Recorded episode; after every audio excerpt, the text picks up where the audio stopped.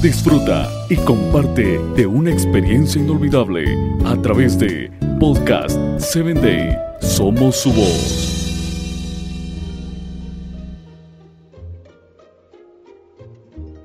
Bienvenido a Hombres de Valor.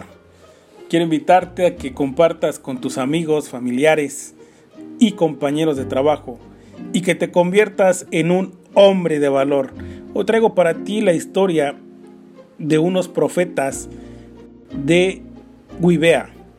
Primera de Samuel 10:10 declara lo siguiente: En efecto, al llegar Saúl y su criada de Guibea, un grupo de profetas le salió al encuentro.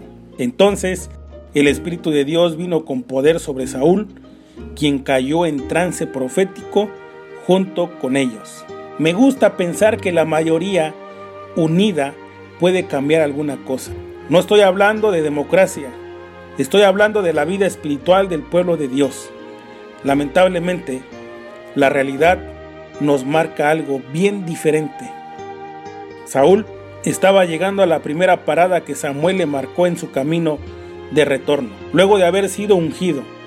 Un grupo de profetas le sale al encuentro y automáticamente el mismo Espíritu de Dios que estaba guiando al grupo que sale de la ciudad se apodera del futuro rey y lo hace profetizar.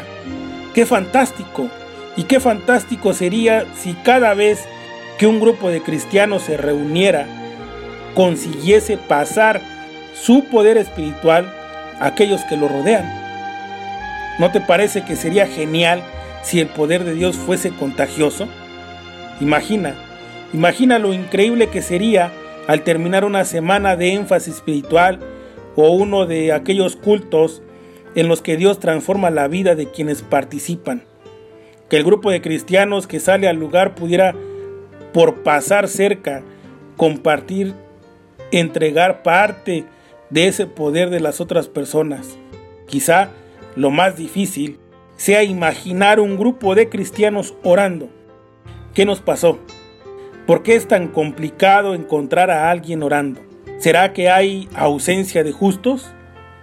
Parece que estamos muy ocupados con nuestras buenas obras como para orar, muy enojados con nosotros, muy preocupados por nuestros problemas, muy cansados por nuestras actividades como para orar.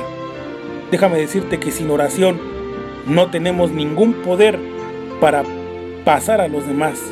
La buena noticia es que Dios sigue realizando milagros en este siglo XXI.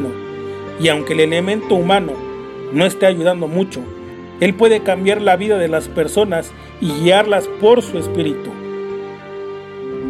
Aunque cuente con una amplia minoría preocupada en su vida espiritual. Quiero invitarte a que formes parte del grupo que busca estar en comunión con el cielo cada día, en cada momento. Conviértete en un hombre de valor. Te espero en el próximo episodio.